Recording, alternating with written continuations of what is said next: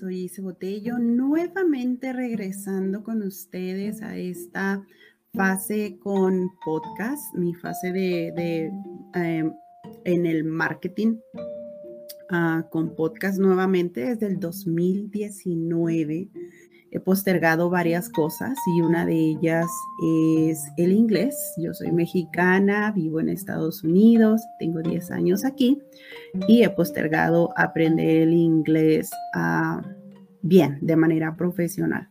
Pues voy a compartir con ustedes ah, esta parte de, de la lectura en inglés para poder empezar a trabajar mi expresión, mi, la forma en cómo eh, voy aprendiendo un poquito más la terminología en el lenguaje del marketing. Voy a leer un libro que me encanta de uno de mis mentores, que es Russell Brunson.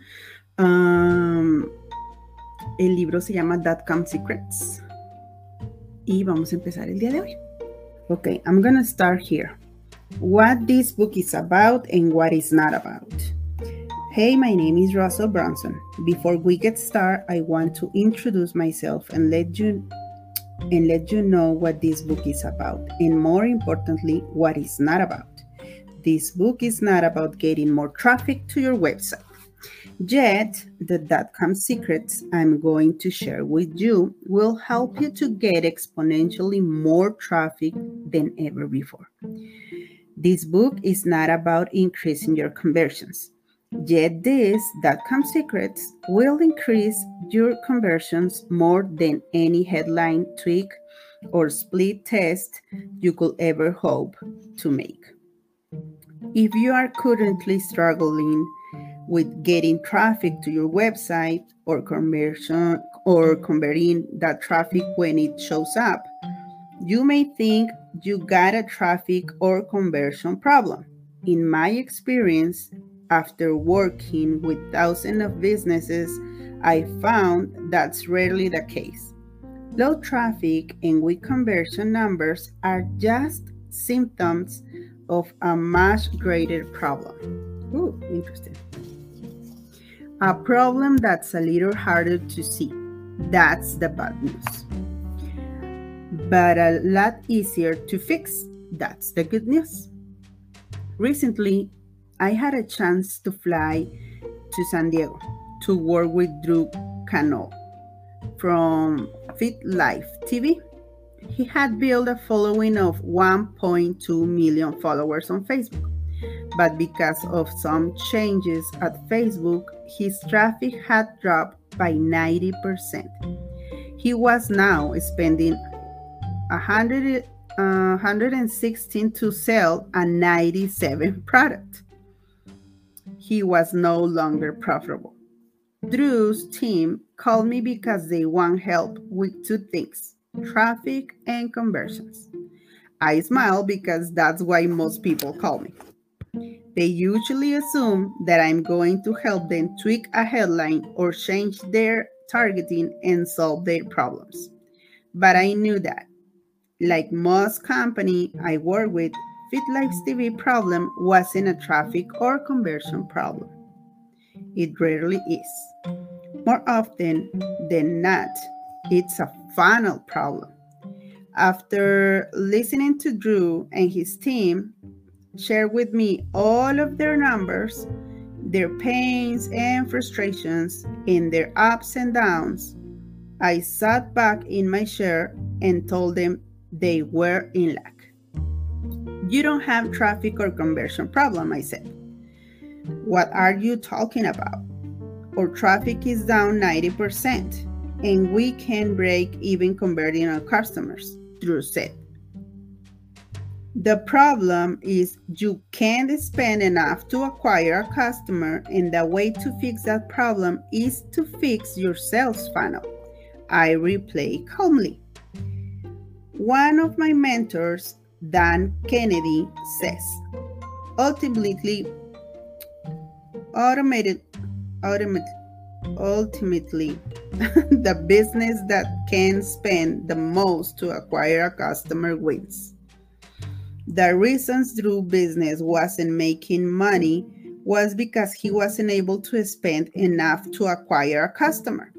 If we if we fix his sales funnel so that instead of making 97 for every uh, 116 he spends, he can start making two to three times as much money for each sale.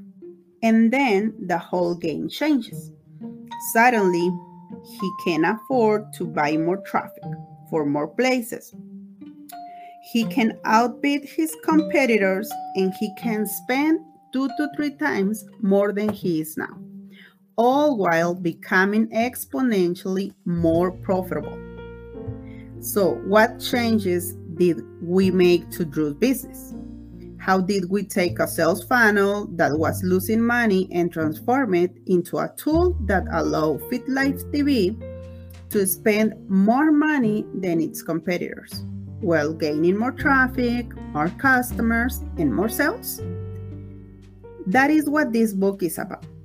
This book will, will take you on a journey similar to the one I took Drew and his team on.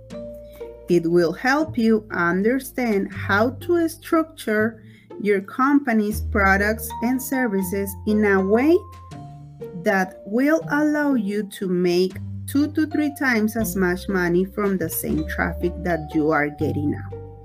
And when you follow the steps, you open the floodgates, allowing you to spend a lot more money to get a lot more new customers. This book will also show you how to communicate with your customers in a way that makes them naturally want to ascend up your ladder of offerings and give you more money as you provide them more value.